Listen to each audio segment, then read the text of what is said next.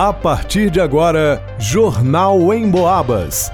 As notícias da região, de Minas e do Brasil, você ouve aqui na Emboabas, em 92,7 e 96,9. Emissoras que integram o sistema Emboabas de comunicação.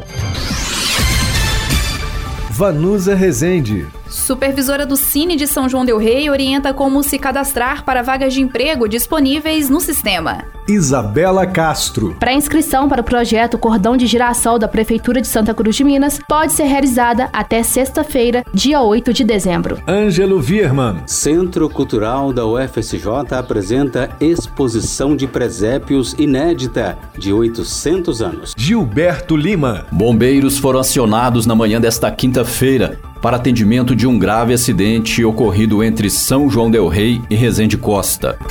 Jornal em Boabas.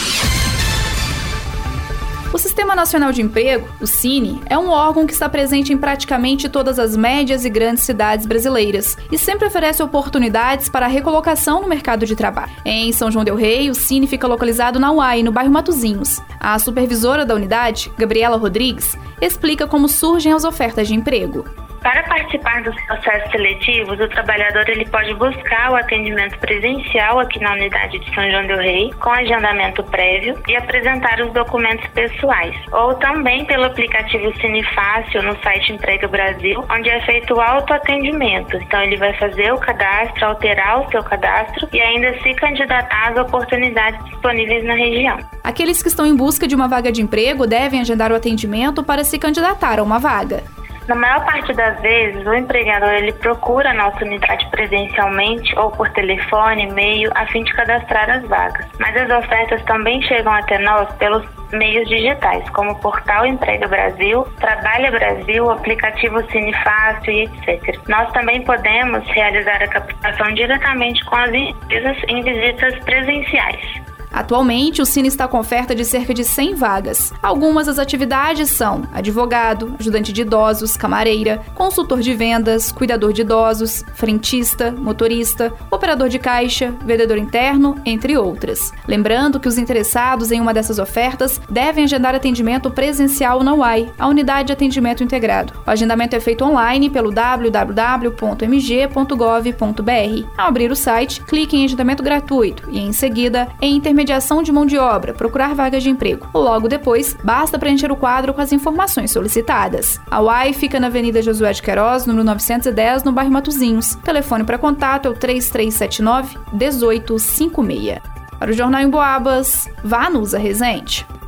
A Prefeitura de Santa Cruz de Minas, por meio da Secretaria de Desenvolvimento e Assistência Social, informou que o prazo para a pré-inscrição da concessão do cordão de girassol para crianças e adolescentes de até 18 anos será encerrado nesta sexta-feira, dia 8 de dezembro. Segundo a pasta municipal, os responsáveis que desejam inscrever crianças e adolescentes de até 18 anos no projeto devem apresentar os seguintes documentos: foto 3x4, carteira de identidade ou certidão de nascimento, comprovante de residência, laudo médico que comprove a doença, deficiência ou transtorno do beneficiado com o número do CID. O projeto atenderá pessoas que possuem diagnósticos das seguintes condições: autismo, TDAH, transtorno de déficit de atenção, síndrome de Tourette, doença de Crohn, visão monocular, visão subnormal, pacientes ostomizados, transtornos psiquiátricos como ansiedade, síndrome do pânico e psicose, deficiência intelectual e fibrose cística. A pré-inscrição deve ser feita na Secretaria de Desenvolvimento e Assistência Social, que está localizada na rua Getúlio Vargas, número 60, no centro de Santa Cruz de Minas. O telefone para contato é o 32 3372 1835. A iniciativa Cordão de Girassol trata-se de um acessório com a flor amarela que, a princípio, será usado por crianças e adolescentes cadastrados no município para simbolizar que a pessoa possui alguma deficiência oculta.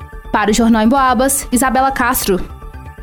Tradicionalmente, nesta época, o Centro Cultural da UFSJ promove o concurso de presépios. Neste ano seria a 18ª edição.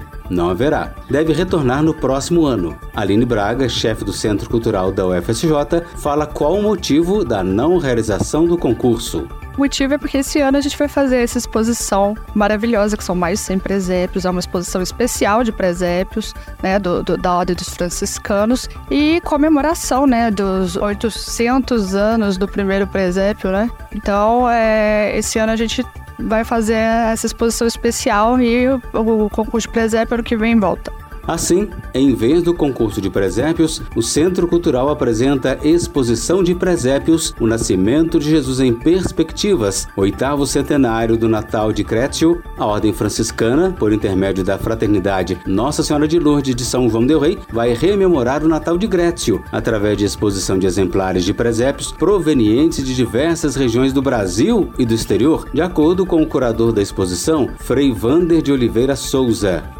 E esse ano nós celebramos, como já foi recordado, uma grande data para nós franciscanos e para o conjunto né, dos católicos da igreja mundo afora, que é o oitavo centenário é, do Natal de Grétio. Vale recordar que já existiam algumas representações do Natal desde os primeiros séculos, mas é com São Francisco que essa que a representação do Natal, que depois se popularizou nas igrejas, nos espaços públicos e casas, é, se tornou mais celebrada, mais presente na vida das pessoas.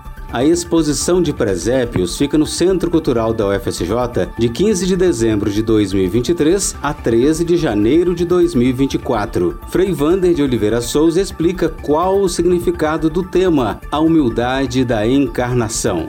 A humildade da encarnação é um tema caro para São Francisco. Na verdade, tudo parte daí. Não é que ele acordou num belo dia e teve uma intuição, né? Vou criar o presépio. A encarnação para nós franciscanos, para São Francisco de forma especial, é um dado especial, porque fala é, do amor de um Deus apaixonado pela humanidade que se despojou da sua divindade para se fazer um de nós. Esse é o sentido do Natal cristão e que São Francisco vive muito intensamente. Então, segundo um dos relatos da vida de São Francisco, ele desejou contemplar com seus olhos corporais, a expressão é essa, a pobreza em que nasceu Jesus e em que vivia a Sagrada Família, né, Maria e José.